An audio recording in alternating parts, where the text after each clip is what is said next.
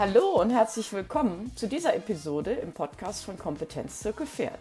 Wir sind Karen Golz und Sandra Rottwill und geben dir an dieser Stelle als Expertin hilfreiche und spannende Tipps für deine Fragen in Sachen Pferdeverhalten, Gesundheit, Ausbildung und Haltung. Jetzt geht's los!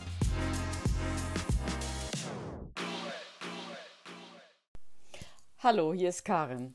In dieser Podcast-Folge von Kompetenzzirkel Pferd möchte ich euch mitnehmen hinter die Kulissen meiner Arbeit als Pferdetrainerin, Therapeutin und Ausbilderin für junge Pferde.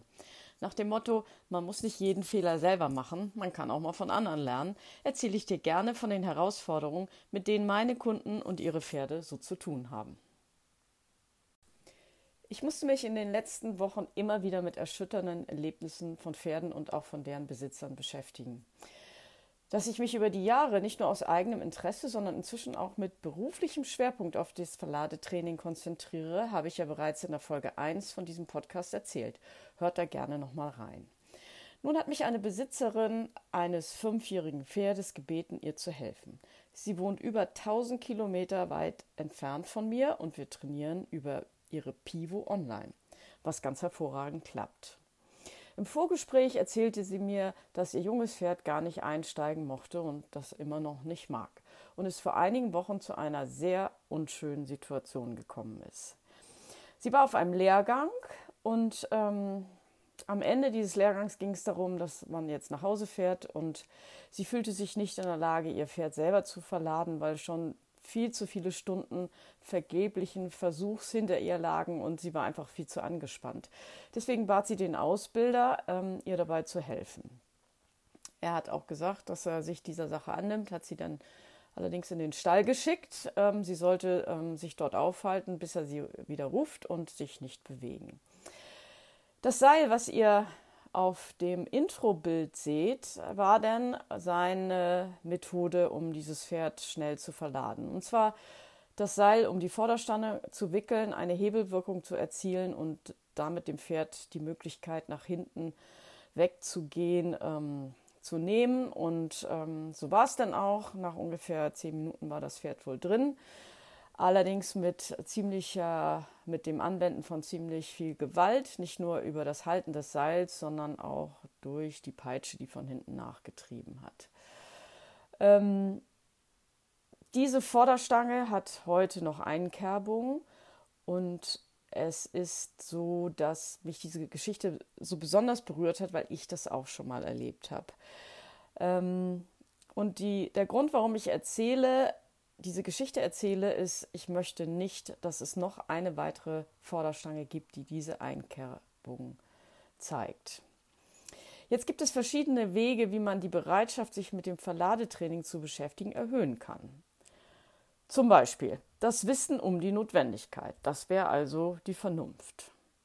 Dann gibt es den Zeitaspekt. Mein Reden ist immer Langsam komme ich schneller zum Ziel. Ich mag mir gar nicht vorstellen, wie viele Stunden täglich irgendwo auf der Welt mit dem Versuch verbracht wird, Pferde auf den Anhänger zu holen. Geld. Wenn man es gleich richtig macht, geht es schneller und kostet natürlich bei professioneller Betreuung weniger. Man vermeidet aber auch Folgeschäden, für die man dann eventuell auch wieder Geld ausgeben muss, weil der Tierarzt kommen muss oder ein Verhaltensexperte, der dann mühsam das wieder ausbügelt, äh, was in dieser Situation ähm, entstanden ist. Die gesundheitlichen Schäden sind auch immer wieder die gleichen. Wir haben ähm, Schädigungen im Bereich des Genicks, am Schleimbeutel, hinterm ähm, Hinterhaupt. Wir haben Verletzungen durch die panischen ähm, Bewegung des Pferdes, wenn, er, wenn das Pferd die Rampe runterschraubt, wenn es sich überschlägt, wenn es dann irgendwie in den Hänger reingekommen ist ähm, und vor lauter Panik äh, den Hänger auseinander nimmt oder das ganze Gespann zum Umkippen bringt, wenn es unter die Stange kommt und quasi mit dem Rücken unter der Stange ähm, äh, her schraubt. Also das sind alles Sachen, da, da ist der Fantasie auch keine Grenzen gesetzt. Es gibt so viele Geschichten, wie Pferde sich verletzen und man kann gar nicht so doof denken, wie es immer kommt. Und letztendlich wäre auch ein guter Grund, sich mit dem Verladetraining zu beschäftigen, die Beziehung zu eurem Pferd gar nicht erst also das Vertrauensverhältnis gar nicht erst zu zerstören, um uns dann später wieder mühsam aufbauen zu müssen. Und abschließend natürlich auch euer eigenes Wohlergehen. Im Falle dieser Kundin, und ich kann auch aus eigener Erfahrung berichten, wie belastend es ist, wenn man Angst hat, dass das Pferd nicht einsteigt, wenn man weiß, äh, das wird jetzt Stunden dauern oder gar nicht weiß, ob man überhaupt heute noch nach Hause kommt. Das ist Stress pur. Es ist aber auch ganz belastend und ich würde da wirklich schon auch von traumatischer Erfahrung sprechen, wenn ich das miterleben muss, wie mein Pferd in den Hänger reingeprügelt wird. Das macht was mit euch. Und bitte vermeidet die Situation. Ähm, begebt euch nicht in diese Momente der absoluten Hilflosigkeit, der zukünftigen Angst, die ihr habt und natürlich auch am Ende des schlechten Gewissens. Es gibt da Wege. Ähm, holt euch einen Trainer, der sich damit auskennt. Es gibt unterschiedliche Ausprägungen von Widerständen. Es gibt auch unterschiedliche Verhaltensweisen von den Pferden. Und manchmal ist das Problem schneller gelöst, als man denkt. Und manchmal muss man das in kleinen Schritten angehen und dann dauert es halt ein bisschen länger. Aber ich kann euch versprechen, kein Pferd muss in den Hänger hineingeprügelt werden.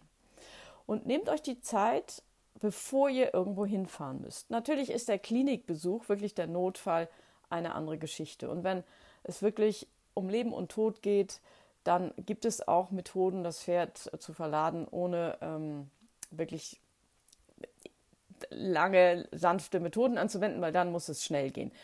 Darüber sprechen wir jetzt heute nicht, sondern wir sprechen darüber, dass ihr entscheiden könnt, ihr habt es in der Hand, wie das Pferd einsteigt. Ob es mit Angst, Druck, Stress und ja, mit, mit, mit Verletzungen einsteigt oder ob es vertrauensvoll euch folgt, keine schlechten Erfahrungen macht und dann ist das auch gar nicht schlimm.